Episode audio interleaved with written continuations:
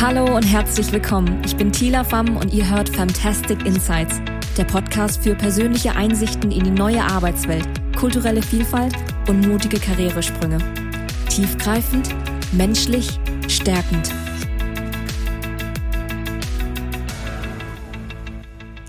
Hallo ihr Lieben, ich grüße euch. Schön, dass ihr heute bei der allerersten Folge von Fantastic Insights dabei seid. Mein Anspruch ist ja möglichst authentische und tiefgreifende Einblicke mit euch zu teilen. Daher fange ich vielleicht mal damit an. Es ist nicht wirklich die allererste Folge. Ich glaube, das ist so der zehnte Anlauf und ich habe schon so einige aufgenommen, musste diese immer wieder wegen technischer Probleme, meiner vielen Wortsalate oder auch einfach meiner Unfähigkeit wieder verwerfen. Ich lasse mich davon aber nicht beirren und probiere es heute nochmal. Diesmal fahre ich für euch harte Geschütze auf und habe einen ganz besonderen Gast dabei, und zwar meinen wunderbaren Mann Paul Dickau. Danke, dass du dabei bist und mir Starthilfe gibst, Paul, damit ich nicht heute gegen eine Wand sprechen muss. Ich freue mich auch, dass ich dabei sein kann und dir helfen kann. So wie. Kurz zu Paul. Paul arbeitet als Sales Consultant und High-Ticket Closer und hat letztes Jahr auf Zypern seine Firma gegründet. Davor war Paul zehn Jahre Profimusiker. Wir haben gerade auch als Warm-up, bevor wir eingestiegen sind, so ein paar lustige Mundbewegungen und Warm-up-Übungen für die Stimmbänder gemacht. Das hilft immer sehr. So, aber worum soll es heute eigentlich gehen? Ich würde mich gerne bei euch vorstellen in der allerersten Folge.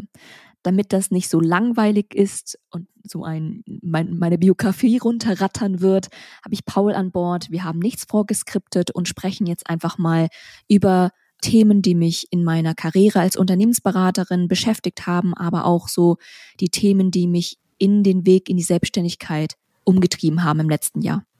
In dem Sinne würde ich vorschlagen, legen wir direkt los und ich händige an Paul über, the stage is yours. Ja, du hast gerade schon in deiner Anmoderation was sehr Interessantes gesagt. Es ist ja wirklich schon, ich glaube, es ist nicht mal der zehnte, ich glaube, es ist eher so der 15. bis 20. Versuch, diese erste Podcast-Folge aufzuzeichnen. Und ähm, wir haben da schon sehr viel über uns gelernt, nämlich über das Thema Perfektionismus. Wir sind beide sehr, sehr perfektionistisch. Und deswegen haben wir auch immer wieder gesagt, nein, wir lassen es. Aber wir haben auch immer wieder gesagt, und das ist die zweite Seite der Medaille, wir machen es nochmal, wir machen es nochmal, wir machen es nochmal. Wir haben uns davon nicht beirren lassen. Und kannst du mir vielleicht mal, ich habe gerade vor allem bei dir gemerkt, dass das ein sehr, sehr starker Drive ist, sich dann nicht unterkriegen zu lassen. kannst du deinen Zuhörern vielleicht mal erklären, woher kommt es bei dir? Warum warum dieser Biss und warum dieses immer wieder Mund abwischen und wieder aufstehen?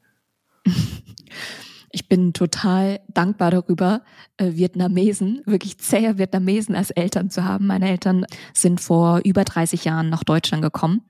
Und ich bin als ja, Kind von Einwanderern, als Deutsch-Vietnamesin in Deutschland aufgewachsen und habe einfach super früh diese Lektion gelernt.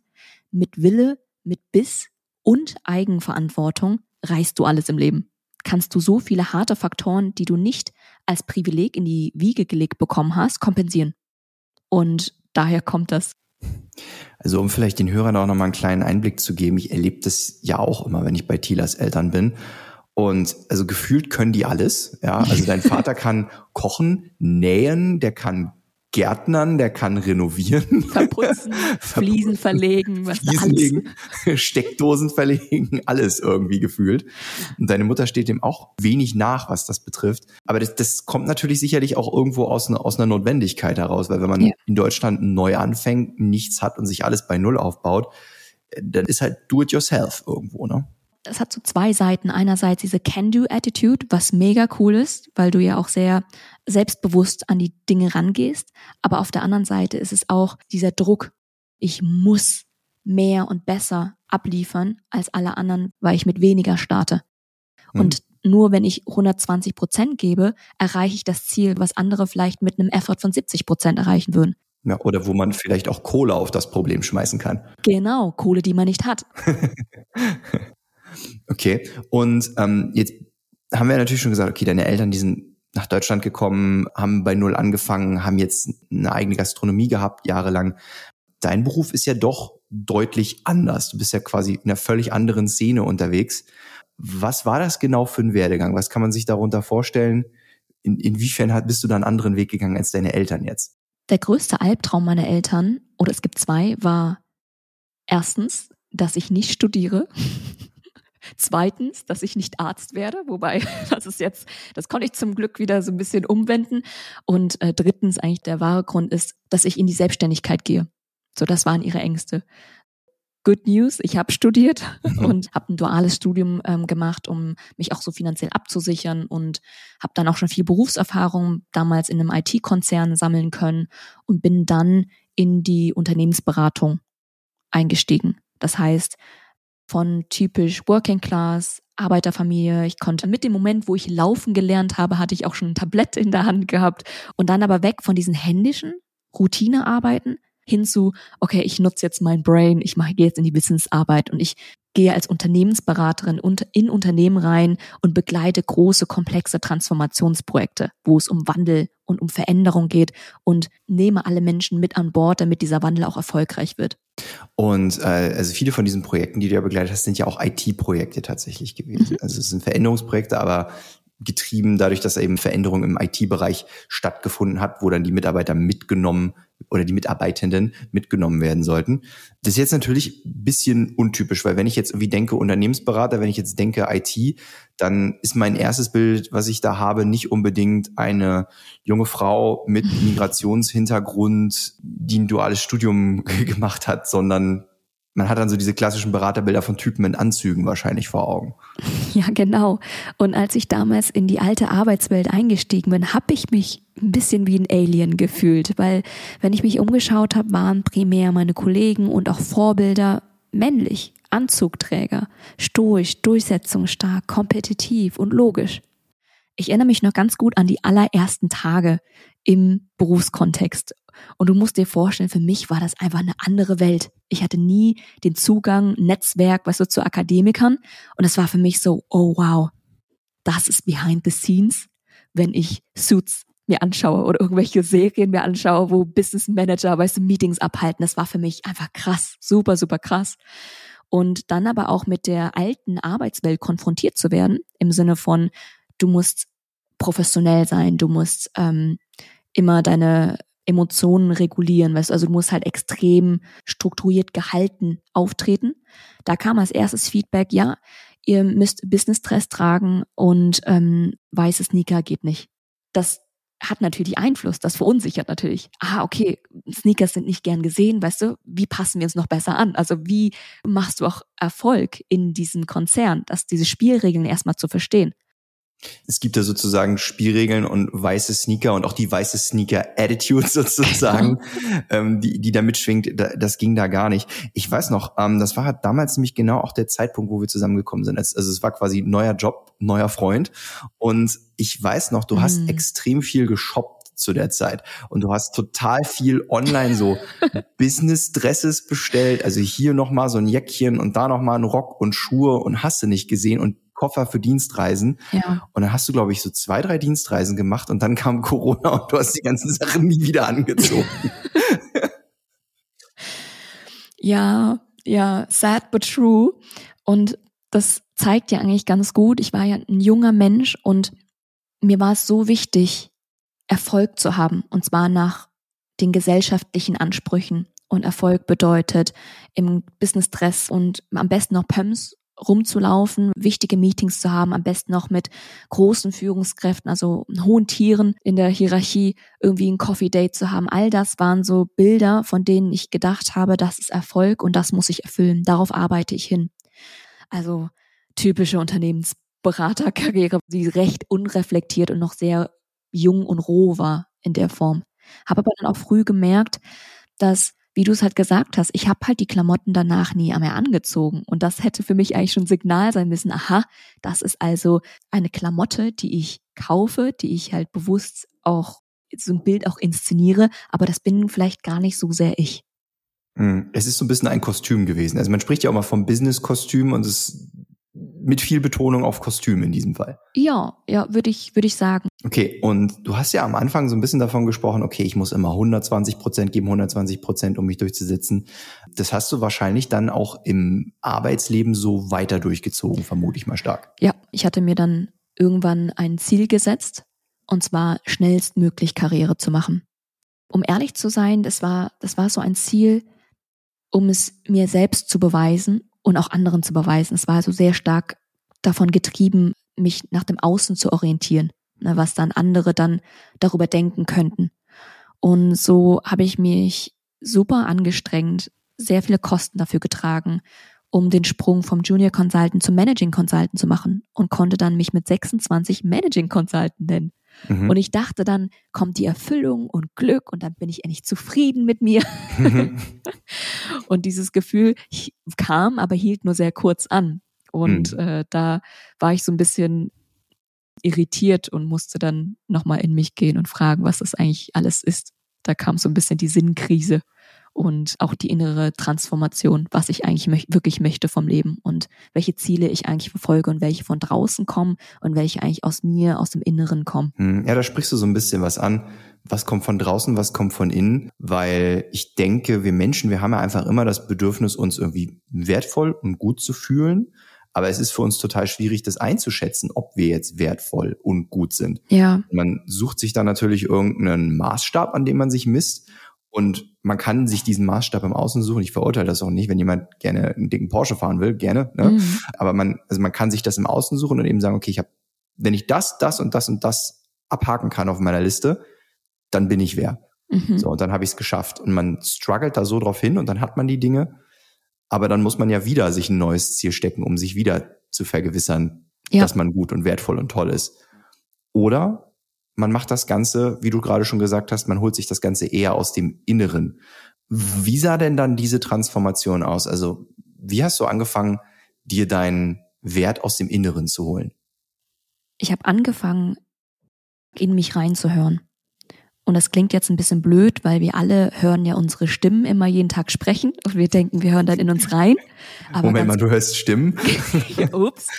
Aber diese Stimmen, die reden ja auch viel Quatsch, weißt du, so wenn es auch so Self-Sabotaging, also so destruktive Self-Talks sind. Und ich meine damit mit in mich hören, wirklich mal reinzuspüren, was die Bedürfnisse sind, also was auch ein Mangel ist, was auch Ängste sind, also all diese unangenehmen Dinge auch mal zu spüren und dem auf den Grund zu gehen. Ich hatte auch sehr viel Zeit zu dem Zeitpunkt, weil ich ja wegen des Motorradunfalls ein halbes Jahr erstmal ausgenockt wurde und da war ich eben stark mit mir selbst beschäftigt und stark damit beschäftigt, was ich eigentlich vom Leben will und ob ich dieses Leben, was ich jetzt gerade führe, ob ich das jetzt für mein restliches Leben weiterführen möchte. Weil klar können wir das, ne? Klar können wir dann die Karriere bis zum Partner machen. Klar kannst du alles mit Biss und Wille und äh, Verantwortungsübernahme kriegst du so gut wie alles hin. Das habe ich auch gespürt, diese Selbstwirksamkeit. Aber die Frage ist, nur weil du es kannst, ist es auch das, was du tun willst. Und da war ich in einer absoluten Sinnkrise. Ich war devastated. Das hast du ja auch mitbekommen um da vielleicht kurz nochmal für den Zuhörer so ein kleines bisschen den Kontext äh, zu spinnen, ja. Tila hat quasi zu dem Zeitpunkt schon jahrelang immer 120 Prozent auf Beratungsprojekten gegeben und wurde dann im wahrsten Sinne des Wortes ausgebremst von jetzt auf gleich durch einen Motorradunfall, weil ihr jemand äh, den Weg abgeschnitten hat auf der, auf der Straße, äh, kleines Motorrad gegen dicken SUV, hat nicht so gut funktioniert. Und dann lagst du halt wegen, auch wegen der Gehirnerschütterung ja. quasi zu Hause, ständig im Halbdunkeln, damit es nicht, damit es nicht zu viel Sinneseindrücke sind, konntest nicht arbeiten, konntest keine Musik hören, konntest kein Netflix gucken, gar nichts. Du lagst im Grunde nur da und musstest dich wirklich mit der, was mit der Situation konfrontiert. Das ist wirklich so dieses, was man so auch so diese dunkle Nacht der Seele nennen könnte. Ja, du hattest gar keine andere Wahl, als dich jetzt mal mit dir zu beschäftigen, auch an dem Punkt. Ja, und das war super unangenehm. Mm, ja, absolut. Aber absolut nötig. Man kann ja Dinge positiv wieder framen. Für mich war das eine Riesenchance, mm. tiefer einzusteigen und mich tiefer mit mir auseinanderzusetzen. Das heißt, ich habe mir diese ganzen unangenehmen Fragen gestellt. Wofür willst du eigentlich im Leben stehen? Was erfüllt dich wirklich? Was bedeutet Erfolg für dich? Mhm. Und wann ist dieses Gefühl des Erfolgreichseins erreicht? Weil es ja auch immer so ein Moving Target ist, ne? Mhm. Okay, dann hast du noch einen Titel, noch einen Titel, dann hast du hier nochmal gesprochen, da nochmal ein Speaker out, out. Einfach dieser stetige Hunger nach mehr, der förmlich unstillbar war, weil ich mich so stark über meine Leistung definiert habe, weil ich so stark in mir geprimed habe, ich bin erst jemand, ich bin erst wertvoll, wenn ich was geleistet habe, wenn ich was erreicht habe. Und diese ungesunde Abwärtsspirale mal zu erkennen und zu unterbrechen, das war so die größte, ja, der größte Weckruf. Und von dort aus Dinge neu zu sortieren, auch stark an dem Selbstwertgefühl zu arbeiten, dass eben der Selbstwert nicht an der Leistung gekoppelt ist, sondern dass man auch so valide ist und wertvoll ist, unabhängig von externer Validierung, mich tief damit auseinanderzusetzen und dann auch mal hinzuhören, was man für interne, kleine, verschollene Träume hat. und da war immer ein Traum, ich möchte mich selbst verwirklichen, ich möchte selbstständig sein, ich möchte unabhängig sein, ich möchte nicht mich kostümieren müssen und fragen müssen, wann ich in Urlaub gehe und so sehr angepasst mein Leben führen, sondern ich würde gerne frei sein, unabhängig sein und an Themen arbeiten, die Wert stiften und die erfüllend sind. Und ab dem Moment war dieser Traum sichtbarer und greifbarer geworden in mir, so dass ich es nicht mehr ignorieren konnte. Und dann fing eben die Reise an Richtung, okay, wie mache ich mich jetzt selbstständig und wofür will ich überhaupt stehen? Was will ich überhaupt machen? Mhm. Das heißt, es war dann sozusagen auch erst der Anfang, so dass alles so ein kleines bisschen zerbröckelt ist. Und du dich dann fragen musstest, was sind meine Bedürfnisse, was sind meine Werte, was sind meine Träume. Und von da aus ist dann was Neues gewachsen und du bist dann in die Selbstständigkeit auch gegangen wie sieht denn deine Selbstständigkeit aus? Was können sich die Leute denn darunter vorstellen? Was macht denn diese Tila eigentlich? Die wird ja nicht den ganzen Tag Podcasts aufnehmen wahrscheinlich. Auch das war eine ganz interessante Entwicklung. Du weißt selbst, ich bin gestartet, ich hatte mir in den Kopf gesetzt, ich würde gerne mehr und tiefer mit Menschen arbeiten. Vor allem auch diese eins zu eins Arbeit oder diese Gruppenarbeit wirklich mit dem Menschen tiefer einzusteigen und zu gucken, okay, liebe Führungskraft, warum tust du dich gerade mit dieser Veränderung so schwer? Mich hat dieser psychologische Aspekt so begeistert, dass er in Widerstand geht, dass er Bedürfnisse hat, dass er Dinge befürchtet, die man einfach adressieren muss. Und das habe ich aus der Change-Sicht, aus Organisationssicht begleitet, aber jetzt auch tiefer zu, äh, zu gehen und zu sagen, wie kann ich das, wie kann ich diese eins zu eins Begleitung auch um Coaching umsetzen? Das heißt, ich mich als Coach ausbilden lassen, auch Richtung Psychometrik, also Lumina Spark als Persönlichkeitsanalyse dahin zertifizieren lassen, um tiefer in die Persönlichkeit und in die Welt der Menschen absteigen zu können und sie auf ihrer Reise begleiten zu können. Mhm. Das heißt, du machst jetzt eigentlich so ein bisschen das Coaching und ja irgendwo auch den Podcast, den du dir wahrscheinlich so vor zwei Jahren gewünscht hättest. Ja, das hast du sehr schön gesagt. Das ist so wirklich mein Warum. Warum jetzt ein Podcast? Warum, weißt du, der Markt ist doch eh schon so überlaufen. Mhm. Und ich hätte mir diesen Podcast vor ein paar Jahren vor einem Jahr vor allem, weißt du, als ich mich selbstständig gemacht habe, total gewünscht. Jemand, der mir zeigt, mit dem ich mich identifizieren kann, der es auch nicht immer erleicht hatte. Mhm. Wie kann ich meinen Weg gehen? Wie kann ich als Frau meinen Weg gehen? In die Selbstbestimmung, in die Entfaltung, in die Selbstverwirklichung. Okay.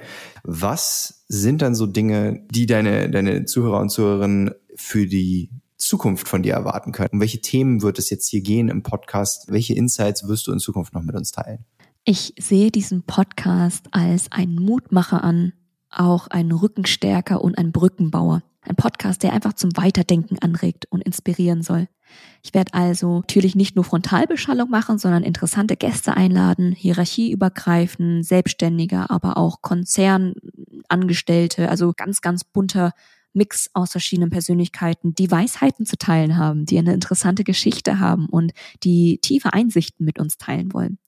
Zum Thema neue Arbeit, New Work, kulturelle Vielfalt, weil ich auch die Brücke nach Vietnam schlagen möchte, mich sehr verwurzelt hier auch fühle und auch mutige Karrieresprünge, also unkonventionelle Wege und zu zeigen, wie das eben auch geht, damit unsere Zuhörer und Zuhörerinnen inspiriert werden. Dann danke dafür und das Wort zurück an dich. Jetzt wären wir auch schon am Ende angekommen. Vielen Dank, Paul, dass du mich da so smooth und souverän durchmoderiert hast. Ich glaube, das hätte ich alleine im stillen Kämmerlein auf keinen Fall so gut hinbekommen. Mein letzter Wunsch am Ende an die Zuhörer und Zuhörerinnen.